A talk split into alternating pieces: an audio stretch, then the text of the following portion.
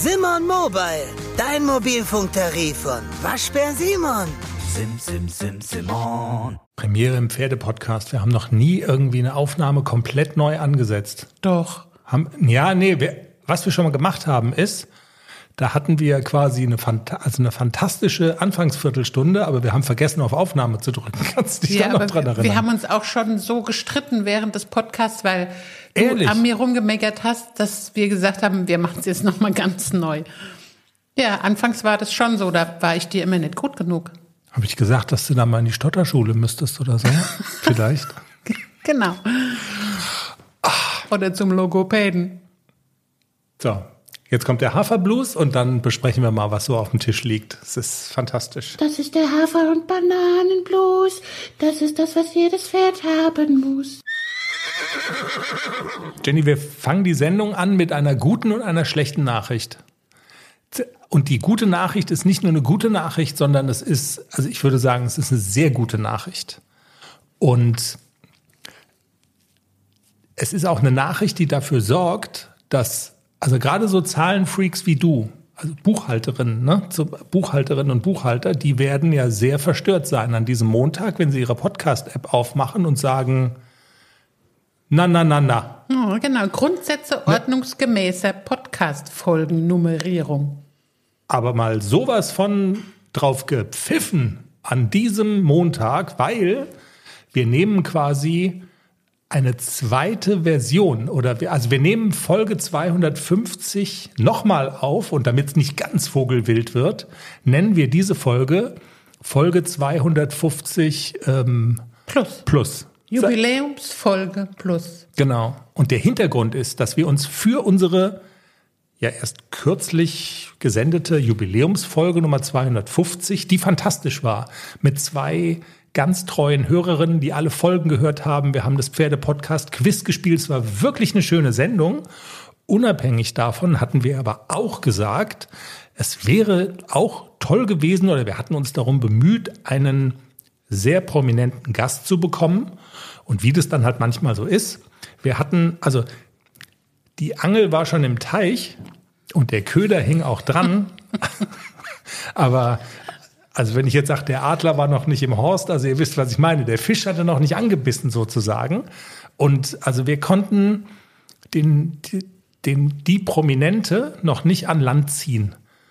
Und das ist uns aber dann jetzt gelungen. So geht's halt manchmal im Leben. Und deshalb ist, also es ist zum Niederknien toll. Und du hast die Ehre, weil es ja auch so ein bisschen dein Wunsch war, als wir uns überlegt haben, wen könnte man denn, wer wäre denn cool, was wäre denn schön, welche Persönlichkeit würde uns unendlich schmücken und für wen interessieren wir uns wirklich.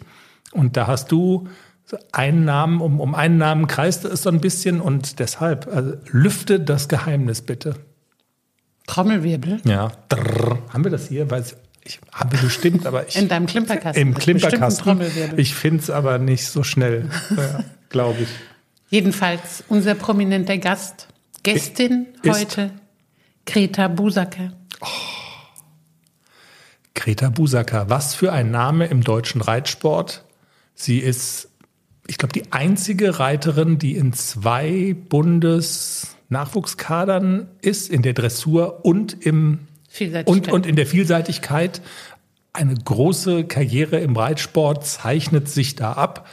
Und das bei Fußstapfen, die enorm groß sind durch ihre Mama, Ingrid Klimke, eine Lichtgestalt, möchte ich fast sagen, im deutschen Reitsport. Und das ist natürlich ähm, enorm spannend. Die Tochter, die dann eben in die Fußstapfen tritt, wie verkauft sie sich? Antwort, fantastisch. Sie erreicht enorme Erfolge dieses Jahr, hat das Goldene Reitabzeichen gemacht. Unter anderem über all das werden wir reden. Wir werden reden über die Frage, wie läuft eigentlich Weihnachten? Das steht ja vor der Tür so ab im Hause Klimke Busacker. Ähm, also ein wahnsinnig spannendes Gespräch und ein, die Tatsache, dass sie bei uns ist, ehrt uns total. Jetzt ist es raus. Und die schlechte Nachricht ist, ein Interview, das wir eigentlich auch vor Weihnachten gut hätten senden können, das klappt erst im neuen Jahr. Trommelwirbel. Shades of Grey? Die Erotiksattlerin. ja, aus Baden-Württemberg gibt's wirklich. Ich habe dir erst heute davon erzählt. Du wusstest erst gar nicht, wo die Reise da so hingeht, ne? Ja, ich dachte so, erotische Sättel, das gibt's auch oder Unfug. So reitet irgendwie. man nackt auf diesen Sätteln oder wie ist das jetzt zu verstehen? Erotiksattlerin? Ja, die Antwort ist, diese Sattlerin hat als Sattlerin normaler Pferdesättel quasi angefangen und hat dann die Marktlücke entdeckt. Äh, wie soll ich sagen? Accessoires für äh, Sex, Sexspiele. sexuell experimentierfreudige zu, zu satteln. Also was ist denn das Verb? Also was ist denn das Verb zu Sattlerin? Herzustellen. Herzustellen, herzu, Ja, könnte man sagen, ne? Herzusatteln, Ja. whatever. Und Sie tut's. ja, Liebesschaukeln, so Halsbänder. Äh, Ha- Halsbänder, genau. Wer würde das bei uns anziehen, wenn wir das so vor Weihnachten shoppen würden? Bei Der Hund. Der Hund. Ja, der Hund. Gute Antwort. Hast du dich ja nochmal rausgemogelt. Ja, also, sie spricht mit uns, hat heute geantwortet, liebe Grüße, aber sie hat vor Weihnachten enorm viel zu tun und also weihnachtsmäßig gehen wir jetzt leer aus, was die Erotiksattlerin angeht. Aber wir werden im neuen Jahr mit ihr sprechen. Über Liebesschaukeln und Halsbänder und Pferdesättel. In diesem Sinne sollen wir mal den Money die Hymne spielen lassen, weil wir haben ansonsten ja noch das, was wir immer haben, ACDC und Klecks, unsere beiden Jungpferde, deine beiden Jungpferde auf dem Weg ins große Dressurviereck. Ist ja klar, dass wir auch diese Woche darüber reden. Wir haben eine Hörerinnenfrage, wo ich erst in meiner Naivität dachte, ob du dich damit auch beschäftigst. Und du hast mich ganz verdutzt angeguckt und hast gesagt, ja na klar, jeden Tag mache ich das. Also wir werden wieder eine Hörerinnenfrage beantworten. Und Vielleicht kann der Manni ja was abstauben von der Erotiksattlerin. Der mag so ein Zeug ja auch ganz gern. der mag so ein Zeug auch ganz gerne. Vielleicht hat er sich auch schon was machen lassen von ihr und kennt sie schon. Also ich könnte es mir fast vorstellen, wie der wieder aussieht mit seinem mit, Wie der wieder aussieht. mit seinen Hotpants, unser Orchestermusiker.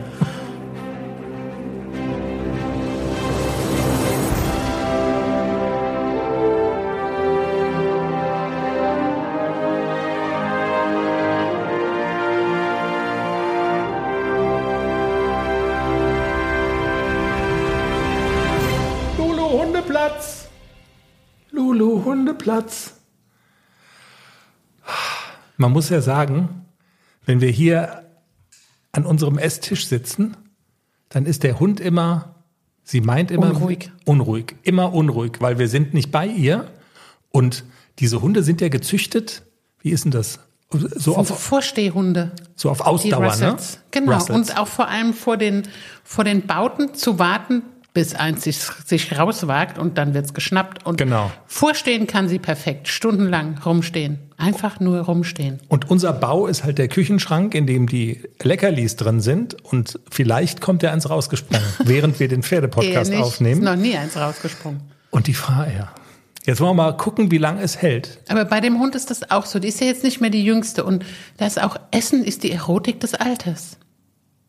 Wir lösen uns jetzt mal von dem Erotik-Thema und sprechen über deine beiden Jungpferde ACDC und Klecks. Du hast im Teaser ja schon so kurz angerissen, dass du ähm, ja dabei bist oder dass du bemüht bist, so in der Spur zu bleiben, auch in Zeiten, wo jetzt die Turnierdichte und die Schlagzahl an ja, Wettkämpfen quasi null ist, wenn man so will. Also man, man brutzelt doch sehr im eigenen Saft. Und du hast erzählt, dass du mal wieder in der Cavaletti-Stunde warst beim lieben Hubert. Und ich sehe das ja manchmal mit so einem Lächeln irgendwie so dieses Gehopse und also du fährst da irgendwie so drauf ab und so weiter.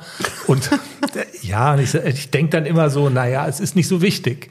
Also Ah doch, ich, das ist sehr wichtig. ich tue das dann immer so ein bisschen ab und du hattest im Teaser schon so ein bisschen angedeutet, ja genau, eben einfach, ja, das ist schon wichtig und man nimmt da schon eine Menge mit. Klar ist es was anderes, wenn man zum Turnier fährt, wenn man irgendwie Abreiteplatz und die Prüfungssituation, alles das hat man nicht. Aber es ist halt auch mehr als einfach nur, ja, Rumgehopse und ein bisschen Spaß und ein bisschen Abwechslung und so.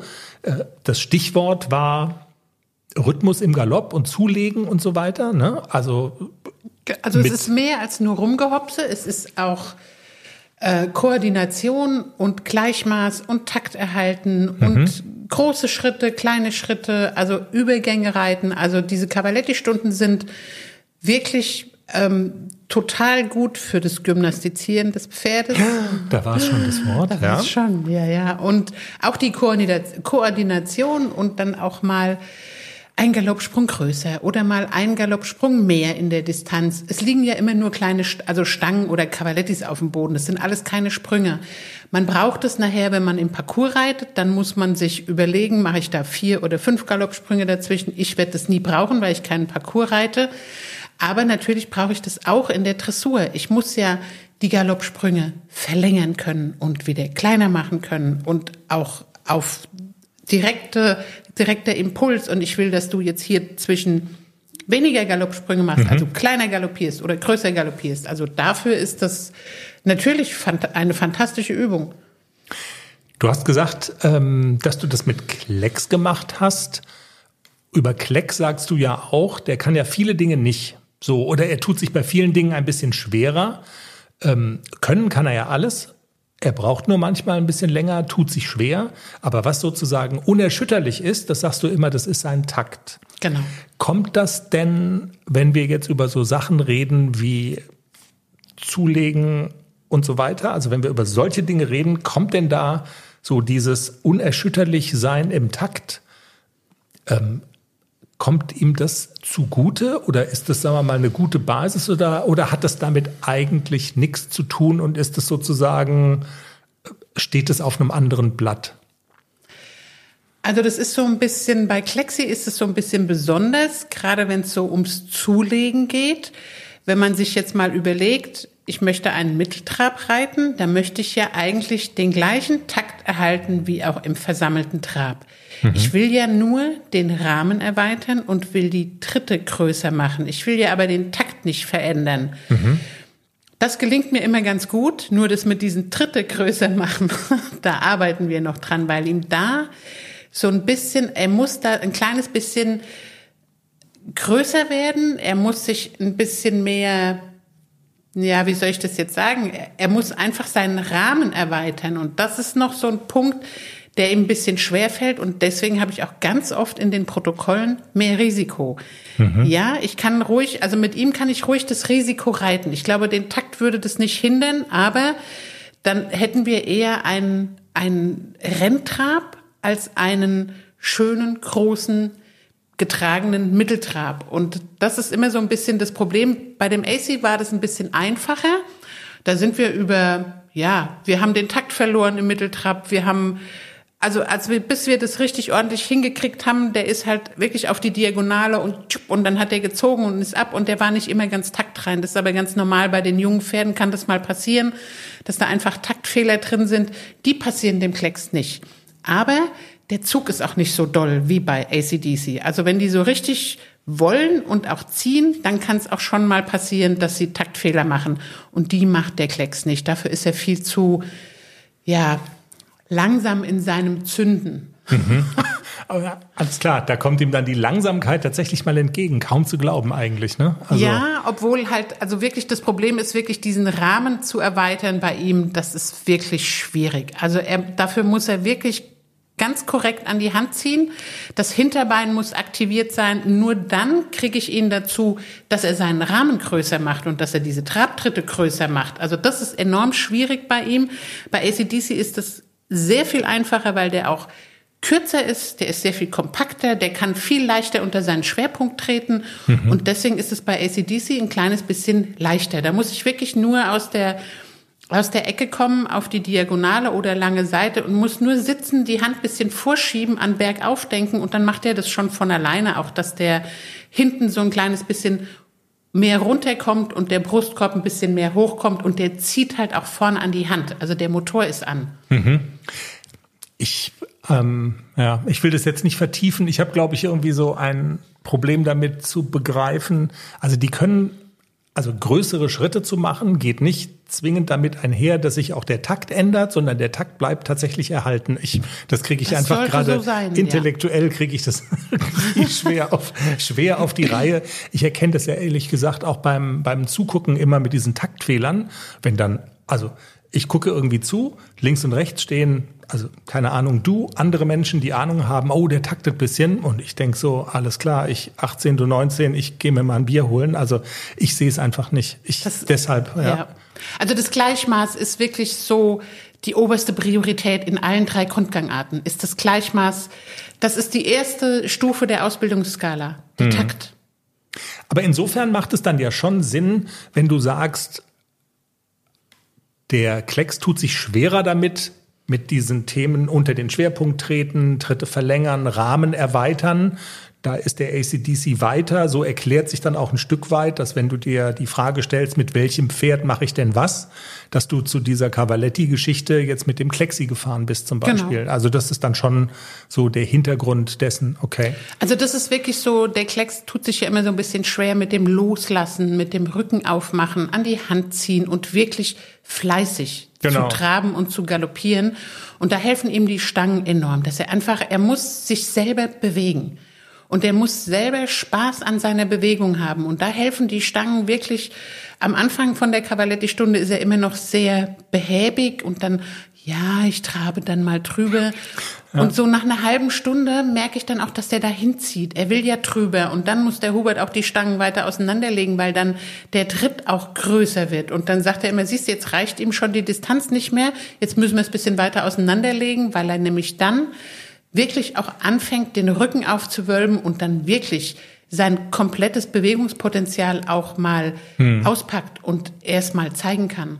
Also man merkt, dass sich dann im Laufe von so einer Stunde auch wirklich was, was tut und was bewegt. Also Ja, das, absolut. Okay. Sehr interessant. Dann haben wir jetzt ja quasi mit dem Klecks, ich will jetzt nicht sagen irgendwie, also ich will hier nichts abhaken oder so, aber die Frage, was hast du denn mit dem ACDC? Wie sah denn so das Programm mit dem ACDC aus in den letzten Tagen? Die drängt sich ja dann förmlich aus, auf, weil in dem Fall ist er ja nun zu Hause geblieben. Der AC, ähm, was hast du mit ihm gemacht oder was machst du mit ihm? Der Regen lässt ja, also wir Erst gucken seit jetzt gestern. seit gestern ein bisschen nach. Das ist ja wirklich genau. Also Habe ich heute gleich ausgenutzt und bin ins Gelände geritten Mhm. und bin nach Hause gelaufen, Stimmt, du hast es erzählt. weil AC völlig gaga war. Wir waren alleine unterwegs und ich dachte, ach komm, jetzt so richtig schöner, kühler Herbst, Wintertag, ich Mhm. gehe ausreiten. Der Anfang war auch noch ganz, ganz okay. Er war so ein kleines bisschen on. Wir haben mal da geschnorchelt und da geschnorchelt, aber er war ganz brav, bis uns der Jogger mit dem riesigen Hund entgegenkam, Das der auch- unbedingt spielen wollte mit dem AC. Der Hund. der Hund. Ach, und Scheiße. hat ihn angebellt und ist um ihn rumscharwenzelt und der Jogger konnte nichts dafür. Er hatte ihn schon an der kurzen Leine, aber AC hat das so aus dem Konzept gebracht, dass ich dann absteigen musste, weil er nicht zu beruhigen war. Und sonst wäre ich nicht an dem, an dem Hund vorbeigekommen und dann hat er mich auch nicht mehr aufsteigen lassen. Also er war wirklich. Ehrlich? Er ist an, an der Hand neben mir her piafiert und getrabt und wieder piafiert. Und dann ist er mal gestiegen und dann wollte er weg. Und er lässt sich ja dann wirklich gut handeln. Also er ist kein Pferd, wo man Angst haben muss, der haut mir jetzt ab oder so. Also der macht das alles so an dem durchhängenden Zügel. Aber er benimmt sich wie eine offene Hose. Also und dann bin ich auch umgedreht und dachte, okay, wir gehen nach Hause. Das bringt ja nichts. Also der ist doch nicht mehr runtergekommen. Das gibt's und doch- Erst also- als wir dann so in Sichtweite vom Stall waren, hat er mal ah, durchgeatmet und so, wir sind wieder zu Hause, Gott sei Dank. Ich hatte heute erst vor, okay, komm, ich lade beide Pferde ein und fahre mal wieder in den Wald, nimm den Klexi als Handpferd und setz mich auf AC drauf. Gut, dass ich es nicht gemacht habe. Dafür muss das Führpferd echt zuverlässig sein, wenn man Ja. ein Handpferd dabei hat. Ja, ja, voll. Und im Winter ist AC wirklich sehr spritzig im Gelände. Also da muss man so ein kleines bisschen vorsichtig sein. Aber ist das noch ein Garantiefall? Kann man das noch reklamieren bei Stark? Nein, Spaß. Nein, er war einfach gut drauf und er hat eine Menge Kraft. Er hat die letzten zwei Tage nicht so viel gemacht. Hm. Da habe ich so ein kleines bisschen Slow-Programm gemacht. Die beiden Pferde haben auch Wurmkur bekommen und dann habe ich das so ein bisschen runtergefahren.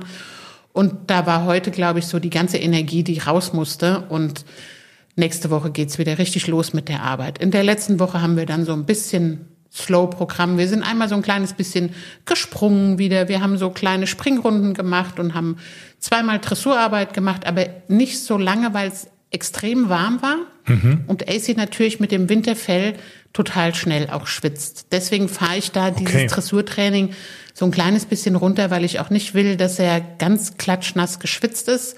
Und deswegen reite ich dann so 20 Minuten, wenn er das ordentlich macht und dann hat er auch schon wieder Feierabend. Verstehe.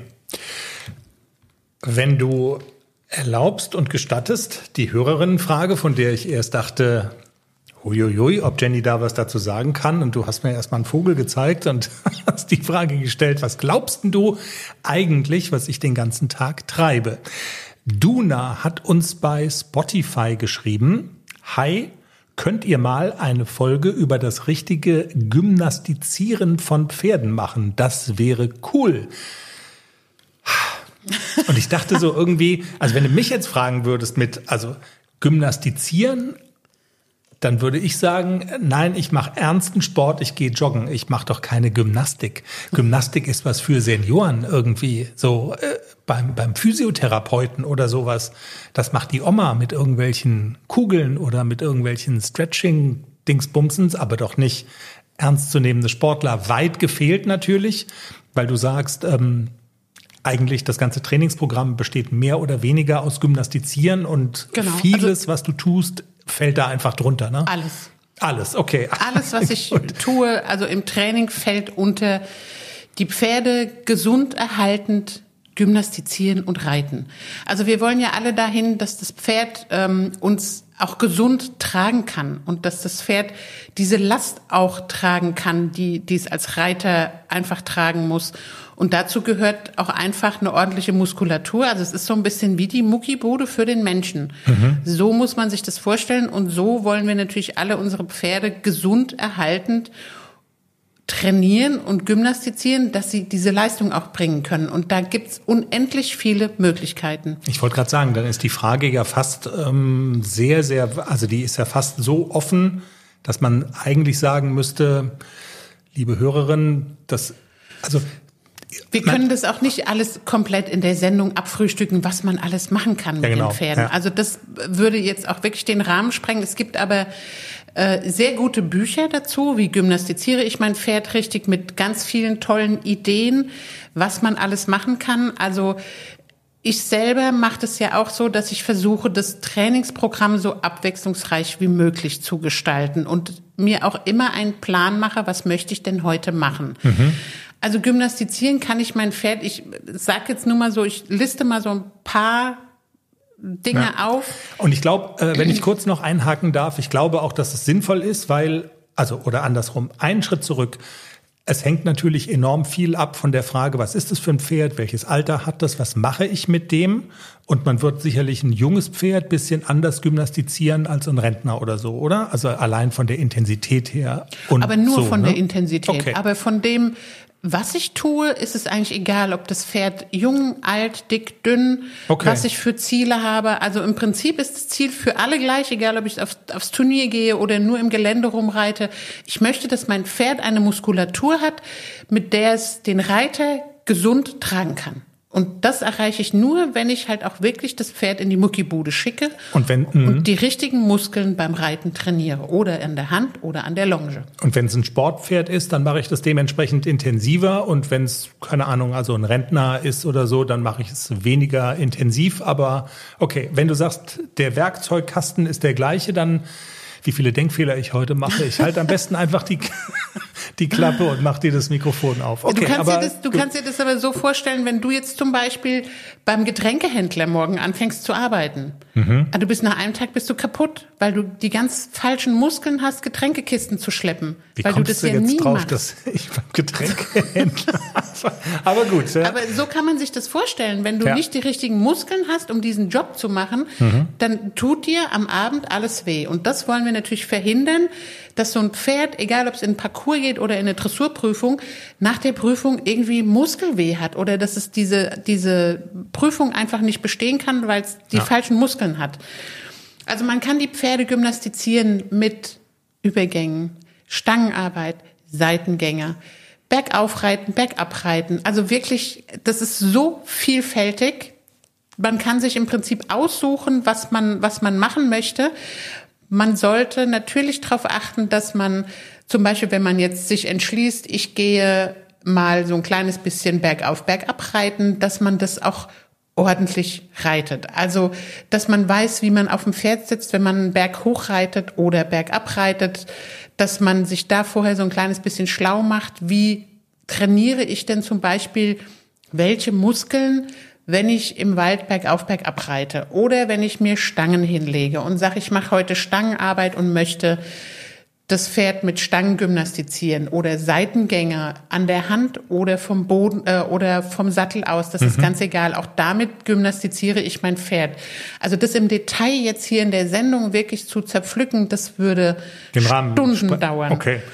Aber wie gesagt, es gibt wirklich gute Bücher im Internet oder auch in so Foren, wenn man so ein kleines bisschen googelt und bisschen im Internet rumsucht, findet man ganz, ganz viele gute Seiten und Tipps, wie man sich einen Trainingsplan aufstellen kann, um sein Pferd ordentlich zu gymnastizieren.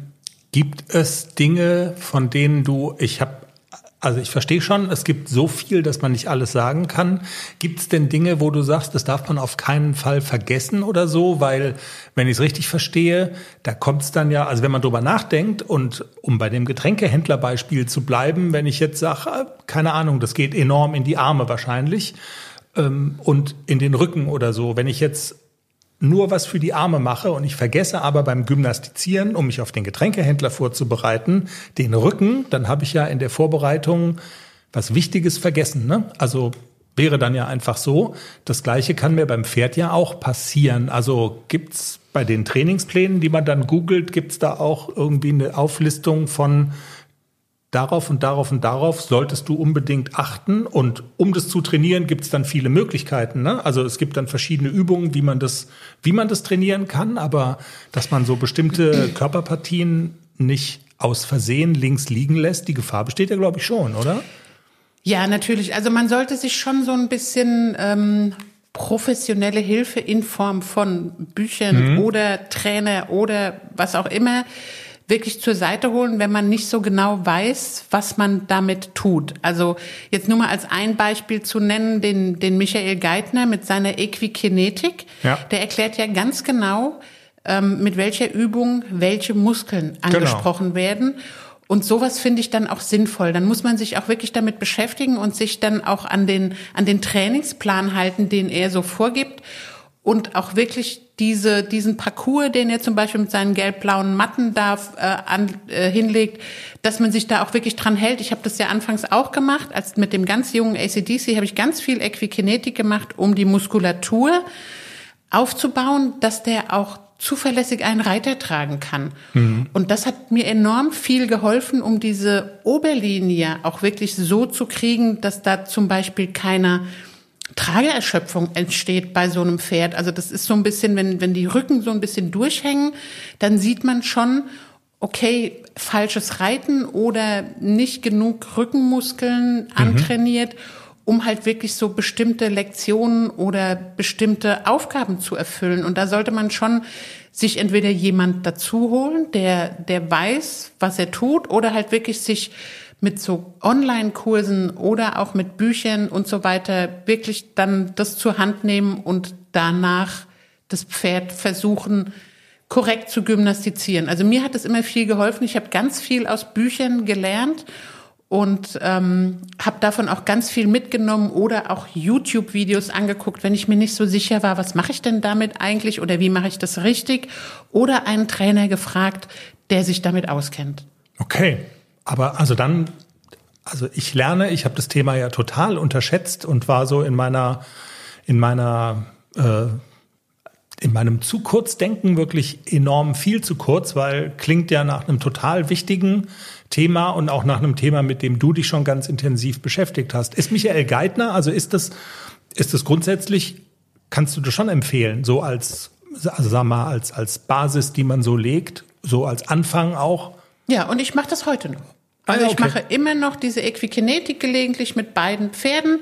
Wenn ich mal wieder merke, oh, jetzt müssen wir mal so wieder so ein kleines bisschen die Pferde so ein bisschen fluffiger kriegen. Ich hätte sie gerne so wieder so ein bisschen beweglicher. Also man, man hat ja dann irgendwann auch so ein Auge für seine Pferde und guckt dann da drauf und sieht ja dann auch schon, oh, wir müssen daran arbeiten oder daran arbeiten. Sei es vom Sattel aus oder sei es vom Boden aus, wie jetzt bei Michael Geithner. Man muss schon auch genau wissen, was man, was man tut und man muss auch ein ganz gutes Auge haben, wie die Pferde so bemuskelt sind, dass man auch wirklich dann entsprechend reagieren kann. Aber im Prinzip besteht das komplette Training ausschließlich aus Gymnastizieren der Pferde. Hm. Was ich immer noch für ganz wichtig halte, was ich auch wieder gemerkt habe, wir waren ja jetzt ganz lange nicht in der Cavaletti-Stunde bei Hubert und ähm, am Montag hatte Klecks auch wirklich Muskelkater. Also wenn man sowas anfängt, dass man auch so ein kleines bisschen das Pferd nach solchen ungewohnten Aktivitäten, hm. dass man da mal so einen Tag Pause reingibt, dass die okay. Muskeln nicht übersäuern, dass so ein kleines bisschen die Muskeln auch Zeit haben zu wachsen. Also das ist auch so dieses Prinzip, die Muskeln anspannen und wieder loslassen, anspannen, loslassen und auch dieses Prinzip, wenn jetzt so ein, so ein Pferd ganz außergewöhnliche Aktivitäten wie jetzt Stangenarbeit gemacht hat, einen Tag danach einfach mal slow, mal runterfahren mhm. und den zweiten Tag noch nicht ganz volles Programm.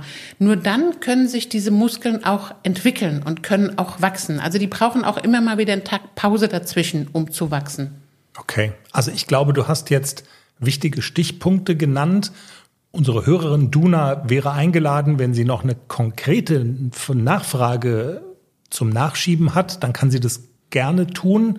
Dann kann man vielleicht auch konkret darauf antworten.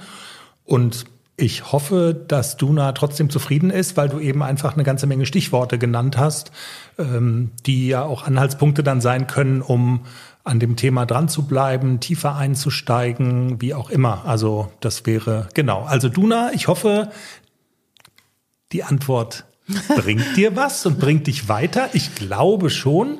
Und wenn es aber tatsächlich, wenn du was ganz Konkretes im Sinn hattest, was du aber jetzt da nicht reingeschrieben hast, dann gerne her damit. Weil dann kann man, ich glaube, das macht es ein bisschen einfacher noch, ne? Wenn man eine konkrete Fragestellung hat, dann kann man halt einfach auch eine konkrete Antwort geben. Aber im Prinzip ist das, besteht das ganze Training aus Gymnastizieren mhm. der Pferdemuskeln. Ja. Der Hund hat sich wieder vom Leckerli-Schrank aufgebaut, klar. Kleiner Zwischenstand. Und sie steht da. Wie, ja. so ein, wie so ein Mahnmal, möchte ich sagen. Ne? Also das ist so, ja. Irgendwann machen wir mal ein Foto und stellen das mal ein. Der Hund vom Leckerli-Schrank. Wahnsinn.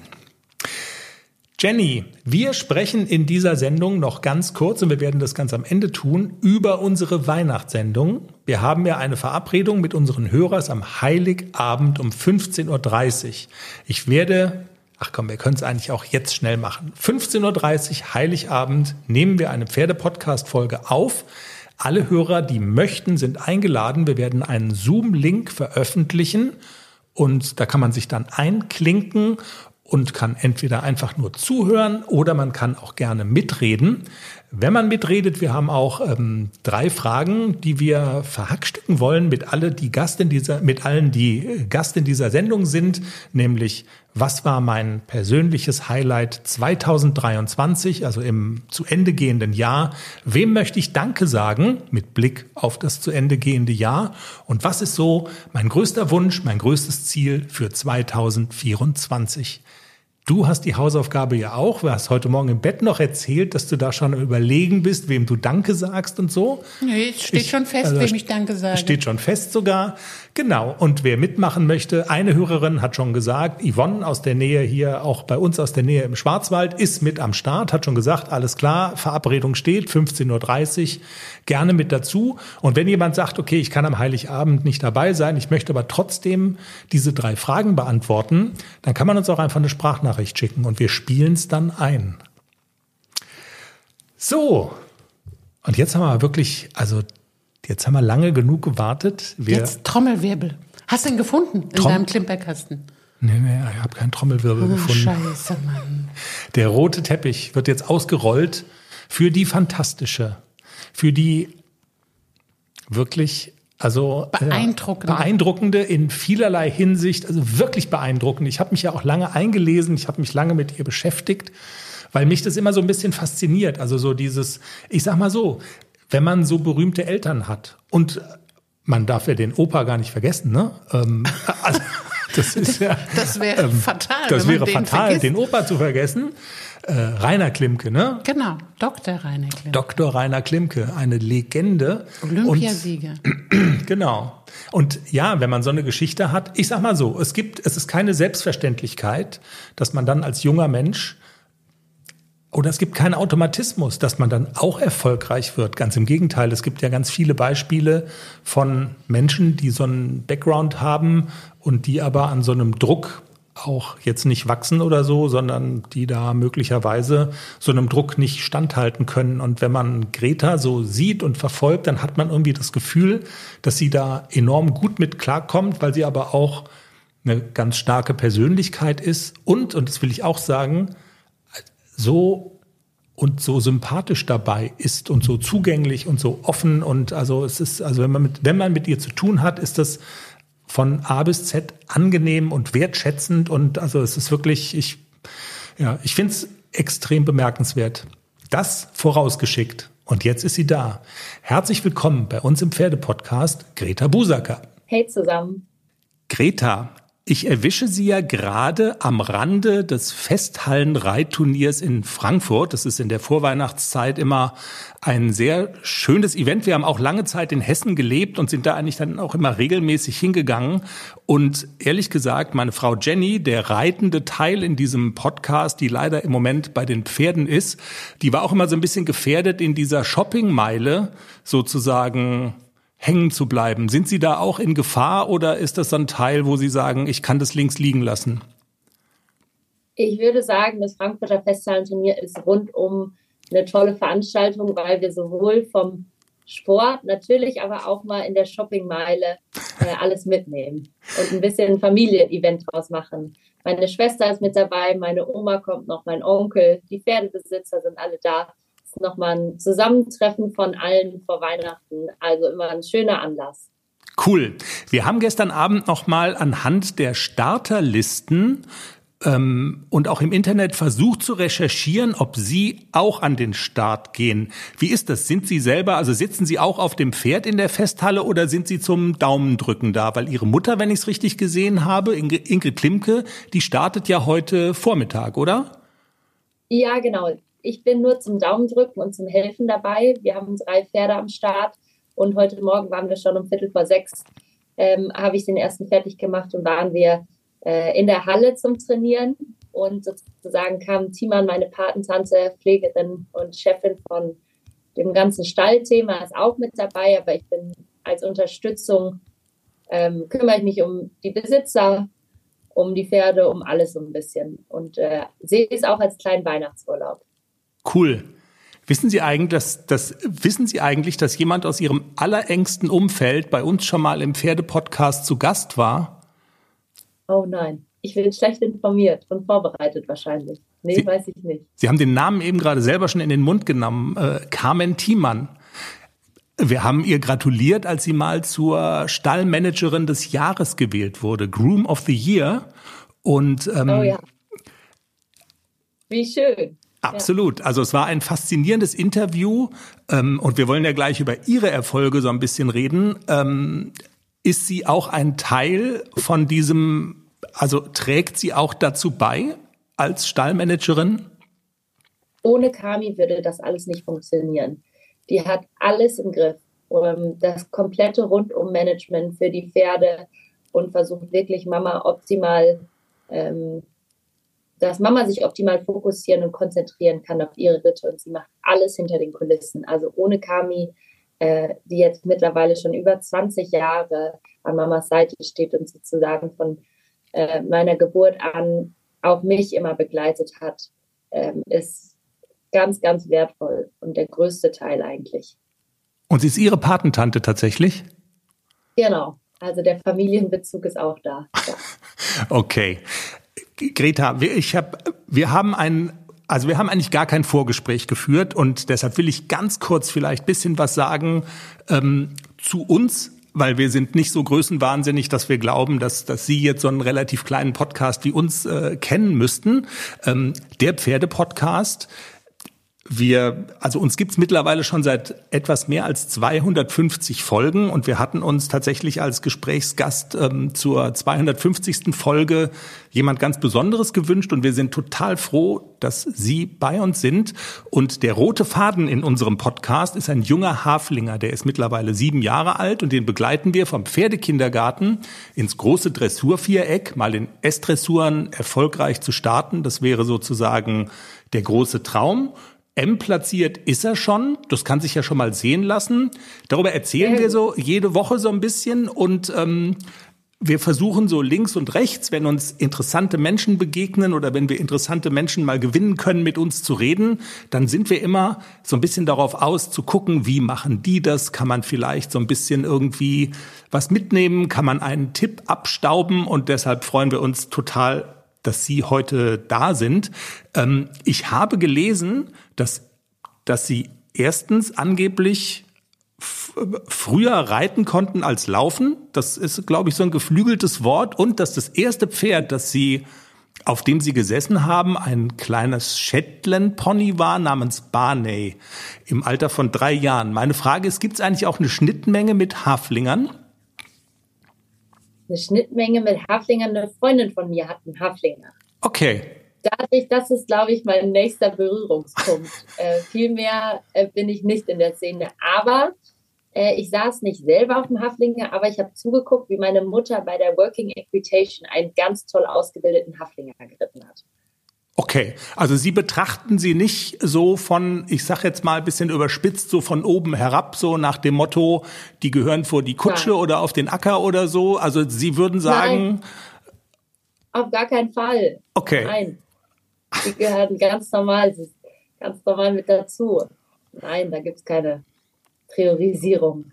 Okay, sehr schön. Stimmt es eigentlich, dass Sie ähm, tatsächlich auf dem Barney ähm, bei dem bei dem ersten Start in der Fürzügelklasse, dass Sie da heimlich oder so unter der Hand ein Jahr älter gemacht worden sind, weil Sie waren da erst drei und hätten mit drei eigentlich da noch gar nicht teilnehmen dürfen?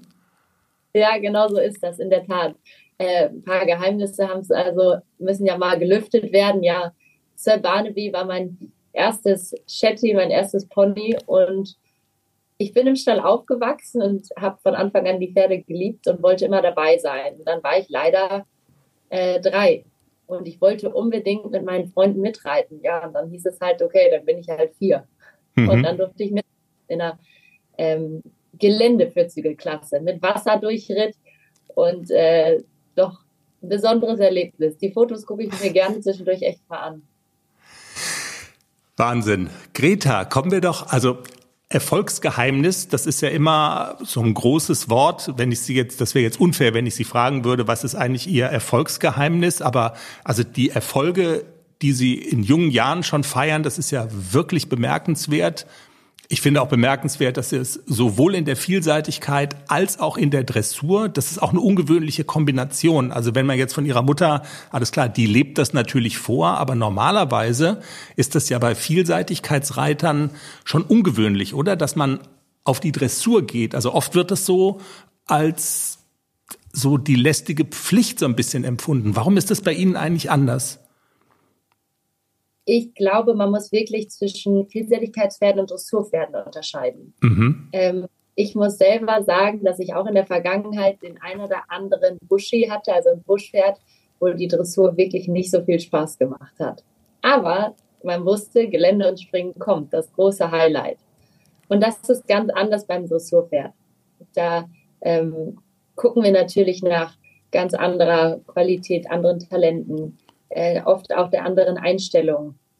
Also da ist wirklich, äh, habe ich auch über die Jahre gelernt, ein großer Unterschied zwischen Dressur und Buschpferden. Und dadurch äh, habe ich von Anfang an von meiner Mutter das natürlich vorgelebt bekommen, aber habe dann auch schnell, ich hatte einen tollen Pony-Dressurhengst in frühen Jahren, habe ich immer mal wieder da reinschnuppern dürfen und äh, echt Freude daran geweckt, ja.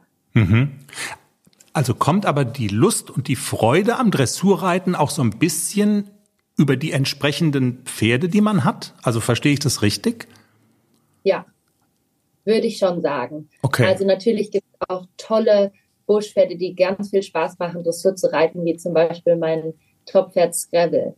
Aber es gibt, ich verstehe auch, wenn die Buschreiter manchmal sagen, ich kann den so schlecht sitzen, weil die natürlich nicht so viel äh, Gang haben. Und ähm, der hat andere Qualitäten äh, als natürlich ein reines Dressurpferd, wo natürlich auch die Arbeit ganz anders ausfällt. Bei einem Buschpferd haben wir Springtraining, Geländetraining, Konditionstraining und dann erst das Dressurtraining, oft was ja hm. ähm, natürlich hinter dem Konditionstraining steht. So, und bei dem Dressurpferd ist der Fokus ja ganz anders, weshalb die auch wirklich anders ausgebildet werden. Ja, absolut. Jetzt kann man, oder ich sag mal so, Leute, die das irgendwie kritisch sehen wollen, unbedingt, die können natürlich sagen, na gut, dass so eine Greta Busacker so erfolgreich ist, das ist insofern nicht ganz verwunderlich, als dass natürlich auch die Grundvoraussetzungen und die Trainingsmöglichkeiten und die Pferde, da ist unheimlich viel da. Vieles ist da, was andere möglicherweise nicht haben. Ich habe ehrlich gesagt, als ich mich mit Ihnen so ein bisschen beschäftigt habe, immer gesehen, also das würde ja auf gar keinen Fall funktionieren, wenn nicht der Part von Ihnen zu 100 Prozent auch noch dazu käme, so dieser Fleiß und diese, dieses Engagement und dieses sich reinhauen. Also wenn man so sieht, was sie alles machen und dann auch noch nebenher studieren, also das finde ich enorm. Würden Sie sagen, das sind schon so zwei Paar Faktoren, die da irgendwie zueinander kommen und äh, dadurch wird's dann was am, am Ende des Tages? Oder also ich bin wieder bei der Überschrift Erfolgsgeheimnis so ein bisschen. Ähm, ist das, also ohne das, ohne ihr Zutun würde es ja nicht gehen. Also ich bin unheimlich dankbar für die vielen, vielen Möglichkeiten, die ich natürlich von Kindesbein an bekommen habe und die vielen Möglichkeiten auf Turnieren ganz viel Erfahrung sammeln zu dürfen und natürlich von den von meiner Mutter, aber auch ihren Trainern ganz viel immer mitzuhören und alles mitnehmen zu dürfen. Aber dann, wenn ich überlege, dass ich im Ponyalter mein großer Traum war es immer, an der Europameisterschaft teilzunehmen. Aber ich hatte ein Pony, was einfach das nicht konnte. Ähm, mhm. Das habe ich aber erst viel später realisiert, dass der mir wirklich die Augen geöffnet hat. Und ich habe alles versucht und alles gegeben, aber wir haben es nie geschafft, weil es auch einfach nicht im Rahmen der Möglichkeiten war. Er konnte nicht mehr springen und das war völlig okay. Aber ich habe ähm, immer wieder auch viele Pferde und Ponys geritten, auf denen es nicht so einfach war. Ähm, und darauf habe ich reiten gelernt, glaube ich. Und damit habe ich auch äh, gelernt, mir Schritt für Schritt ähm, das anzueignen.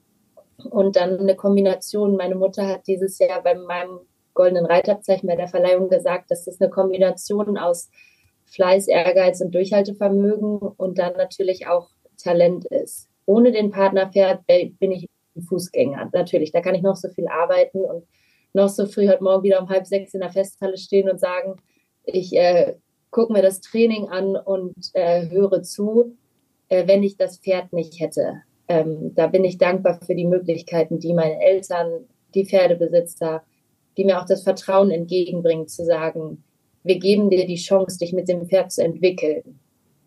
Also ich glaube, es ist eine Kombination aus ähm, vielen Dingen, aber ich bin sehr privilegiert, in dieser Familie natürlich groß geworden zu sein. Hm. Aber wenn ich Sie richtig verstehe, dann sind die Erfahrungen auf den Pferden, die vielleicht nicht das Potenzial hatten, ganz nach oben zu kommen, die sind Ihnen schon auch wichtig und die möchten Sie nicht missen. Weil ja, theoretisch wäre es ja möglich, Ihnen quasi wahrscheinlich den ganz roten Teppich auszurollen, aber so ganz so war es dann ja auch nicht. Nee, äh, absolut ganz und gar nicht. Ich muss auch rückblickend äh, sagen, dass ich mit dem Alter erst verstanden habe, weshalb das alles gut war. Es hat mich schon sehr frustriert und auch geärgert, dass ich es nie geschafft habe ins Team. Ich habe es nie geschafft. Meine erste Europameisterschaft bei den Junioren habe ich es nicht geschafft zu beenden. Ähm, und da habe ich natürlich auch Fehler gemacht und äh, wollte das immer, aber manchmal ähm, ja, haben auf die Pferde, die nicht so einfach waren, die ein bisschen spezieller waren, die ein bisschen schwieriger waren, die irgendeine Macke hatten, die ich trotzdem reiten durfte, am allermeisten gelernt. Mhm. Und ich glaube, das war auch das Erfolgsrezept, weshalb ich dann mit Scrabble natürlich jetzt ein Pferd habe, der äh, eigentlich keine Limits hat und unendlich viel Potenzial. Und da konnte ich dann meine ganze Erfahrung in dem Sinne ähm, ja, anwenden will ich nicht sagen, aber davon habe ich natürlich profitiert von den vielen, vielen Niederlagen. Nie hat es geklappt, nie war es gut genug. Und dann kam eins zum anderen, man hatte das perfekte Pferd äh, und es hat einfach alles geklappt und alles gestimmt. Ja.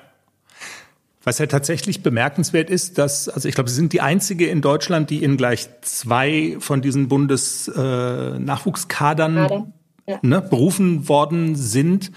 Ähm, bemerkenswert finde ich auch, das haben Sie in dem Podcast mit der Kim Kreling kürzlich erzählt, dass Sie sagen, okay, ich, also irgendwie habe ich so da rausgehört, dass dieses Thema Dressur, dass Sie da noch ein bisschen stärker drauf gesetzt haben in der letzten Zeit, um sich da noch weiter zu verbessern.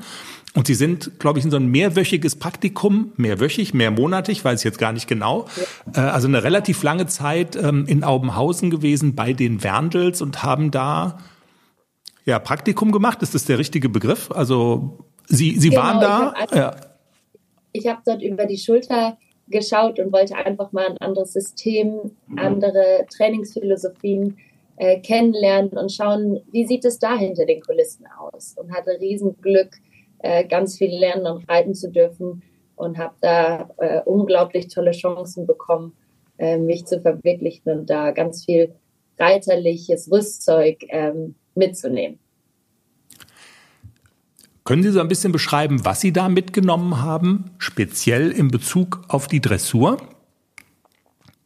Ich glaube, es war für mich im Sommer der richtige Zeitpunkt, dass ich gemerkt habe, ich möchte meinen Horizont erweitern. Ich brauche jetzt, äh, ich möchte, ich hatte so das Verlangen, was Neues zu lernen und nochmal einen neuen Einblick zu bekommen. Zum einen ist natürlich der Standort äh, Bayern ewig weit weg von mir und dadurch ähm, habe ich mich selber viel mehr entfalten können und habe viel mehr vom, egal ob es die mentale Stärke ist, ich durfte da auch mit dem Coach von Benny und Jesse zusammenarbeiten, als auch die reiterliche, körperliche Fitness. In dem Dressurfit ähm, Workouts haben wir auch viel zusammengearbeitet und dann einfach die Reitweise. Es ist ein anderes Ausbilden. Jeder legt ja irgendwie einen anderen Fokus.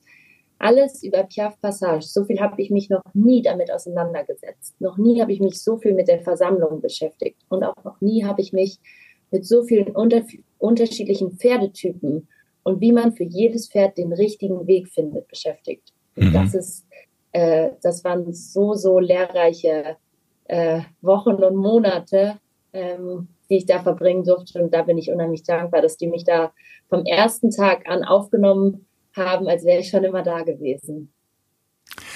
Wenn Sie das so sagen, dann, also das klingt total sympathisch, ist es auch.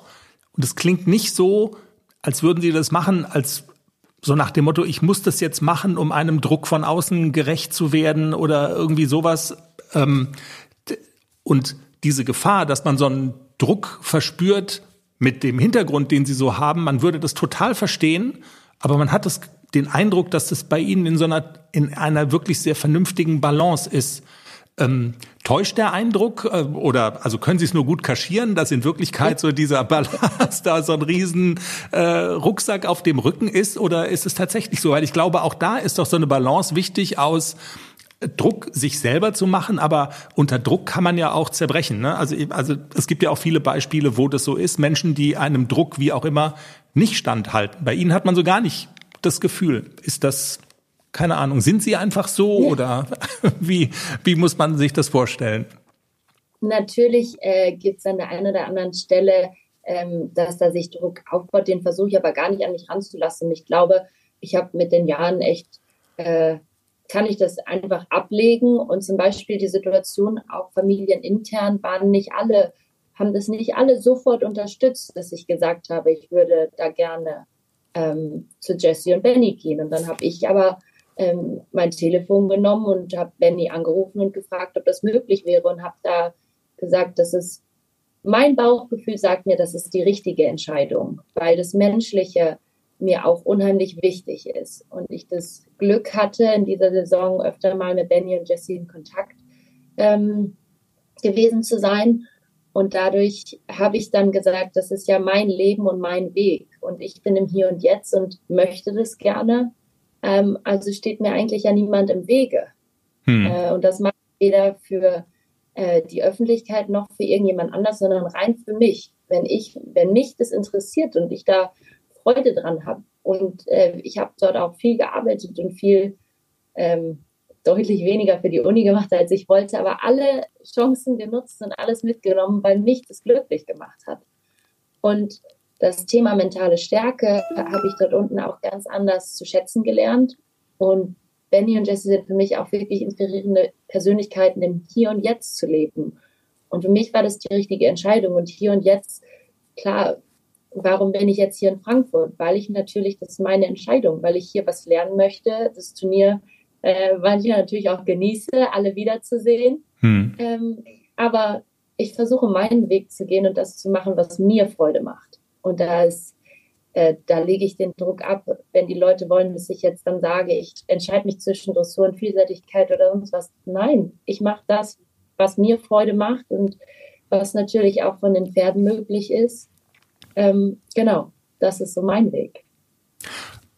Und den Weg gehen Sie ja auch total erfolgreich. Bevor ich zu meinen letzten drei kurzen Fragen komme, eins noch, das mit dem Studium. Sie haben es eben gerade ähm, am Rande erwähnt.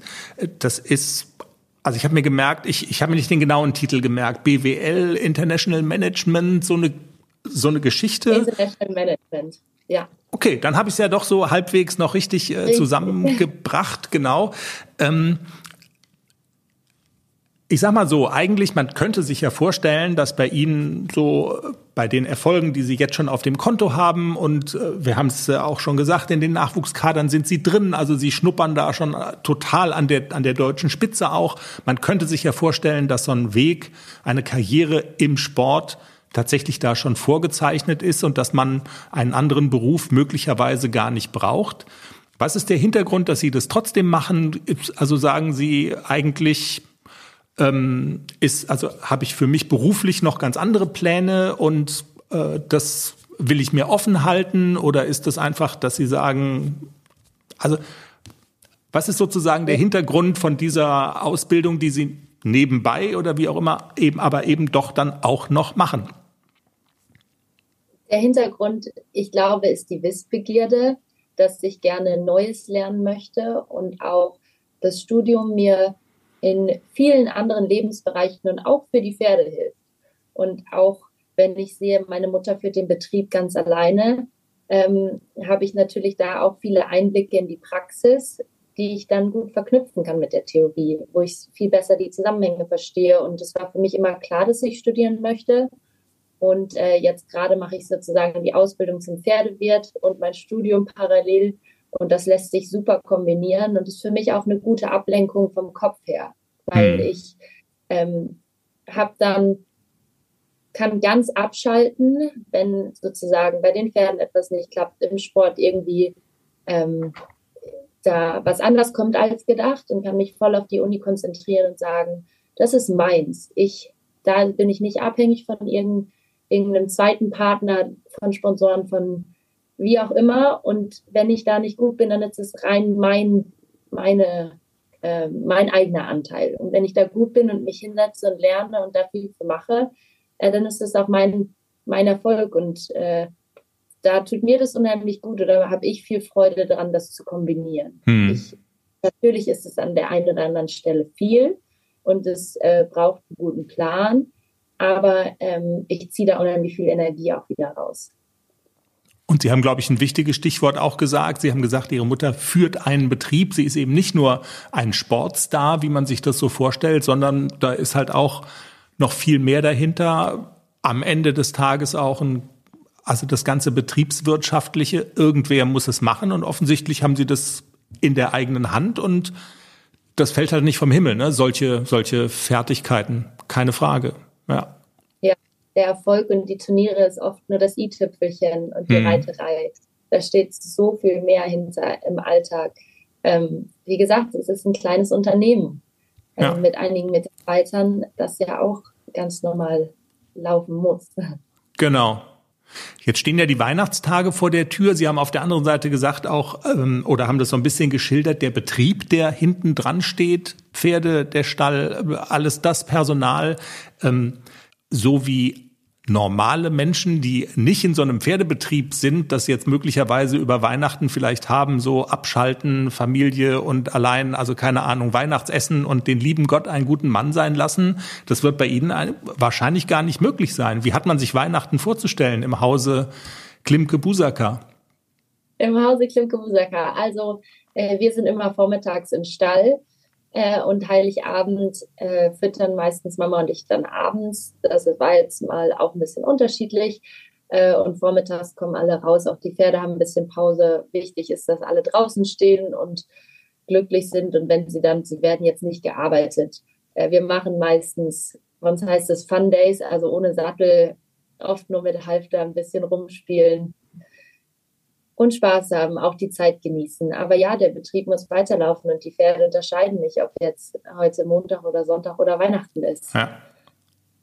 Und da läuft es ganz normal weiter. Also vormittags sind wir im Stall und nachmittags nehmen wir uns schon Zeit für ja, Familie und das Feierliche äh, an Weihnachten. Klingt, da freue ich mich, das ist ein guter Mix. Ich wollte gerade sagen, klingt auch nach einer tollen Zeit, auf die man sich freuen kann. Und das wünsche ich Ihnen auch total. Und ähm, Greta, vielen Dank für das Gespräch. Das war wirklich ganz, ganz toll und ähm, eine, eine große Ehre. Und ähm, ja, vielen Dank für das Interview. Machen Sie es gut. Ja, ich habe mich sehr gefreut, dass ich hier sein darf. Vielen Dank. Und allen auch schöne Weihnachten und eine gute Zeit. Danke fürs Zuhören. Greta Busaka, bei uns im Pferdepodcast. Kleiner Spoiler, in der Weihnachtsfolge werden wir sie nochmal hören. Es gibt noch eine Zugabe mit Greta. Jenny, ich habe sie am Rande des Festhallenreitturniers in Frankfurt erwischt. Sie hat da ja, wir hatten es am Anfang besprochen, sie hat da Daumen gedrückt und es war auch so ein bisschen Familientreffen und so weiter. Bist du neidisch? Festhallenreitturnier, wir waren ja mal in Hessen. Ja, und, und wir waren wir waren jedes Jahr in der Festhalle mit den VIP-Karten von deinem ehemaligen privaten Radiosender-Arbeitgeber. Die das hatten stimmt. immer VIP-Karten und du hast immer gesagt, was soll ich denn bei den Geulen? Geh da mal hin mit deinen Freundinnen. Und wir haben immer freitags morgens in der VIP-Lounge gesessen, her Sekt getrunken, Sekt. her mit dem Sekt. Und haben die ja. jungen Dressurpferde angeguckt. Und das, ich war schon so ein bisschen wehmütig, ja. Ich habe es ja auch eingangs des Gesprächs mit Greta besprochen. Du warst immer extrem gefährdet, auch in dieser Shoppingzone, ne? ja, also, ja, obwohl ging so. Ja, aber also es war immer schon so ein Risiko für die, für die Kreditkarte, muss man schon sagen. Ja. Ach, aber ich habe nie so Unsummen ausgegeben in Nein. der Festhalle. Da ist ja auch viel Ramsch. das darf ich nicht sagen jetzt. Entschuldigung. Soll ich es flattern oder? Ja, nee? Ach. flattert es lieber. Ach. Ich will ja die Standbetreiber nicht beleidigen. Nein, es gibt auch viele gute Sachen da. Genau, also es wird gar nichts geflattert und also den Ramsch gibt's bestimmt gar nicht mehr. Also da gibt's nur gute Sachen. Okay. Das ist ja, man ist irgendwie, wenn man irgendwas nicht mehr hat, dann lernt man's, weißt du, dann schätzt man's. Ja, aber die Stimmung war immer ganz besonders in der Festhalle, weil es so vor Weihnachten und die haben das immer so so geschmückt und es roch immer so gut da und das war, ich kann, ich kann mich so halt. genau erinnern, wie das immer war und es war jedes Jahr das Pferdehighlight. Wir fahren in die Festhalle. Dieses Jahr, seit langem, das erste Mal war ich nicht in der Festhalle. Letztes Jahr war ich auch dort. Jenny, unser Hund steht immer noch da am Knöchleinschrank. Ich glaube, du musst da jetzt, wir müssen da jetzt mal hin ja, und, und uns kümmern. Wir bedanken uns fürs Zuhören. Es hat sehr viel Spaß gemacht. Folge 250 plus. Vielen Dank an Greta Busacker, dass sie dabei war und an Heiligabend zeichnen wir die nächste Sendung auf. Und zwar, wenn ihr wollt, dann gerne mit euch, mit den Hörers, mit prominenten Gästen. 15.30 Uhr im Laufe der Woche ähm, kommt der Zoom-Link in unsere Social-Media-Kanäle, auf unsere Website, also ganz unkompliziert online einklinken und dann würden wir uns freuen, wenn wir uns am Heiligen Abend nochmal kurz sehen und hören. In diesem Sinne, habt eine pferdige Zeit, eine pferdige Woche. Bis dahin. Tschüss. Tschüss, wir gehen jetzt Glühwein trinken. Was auch sonst.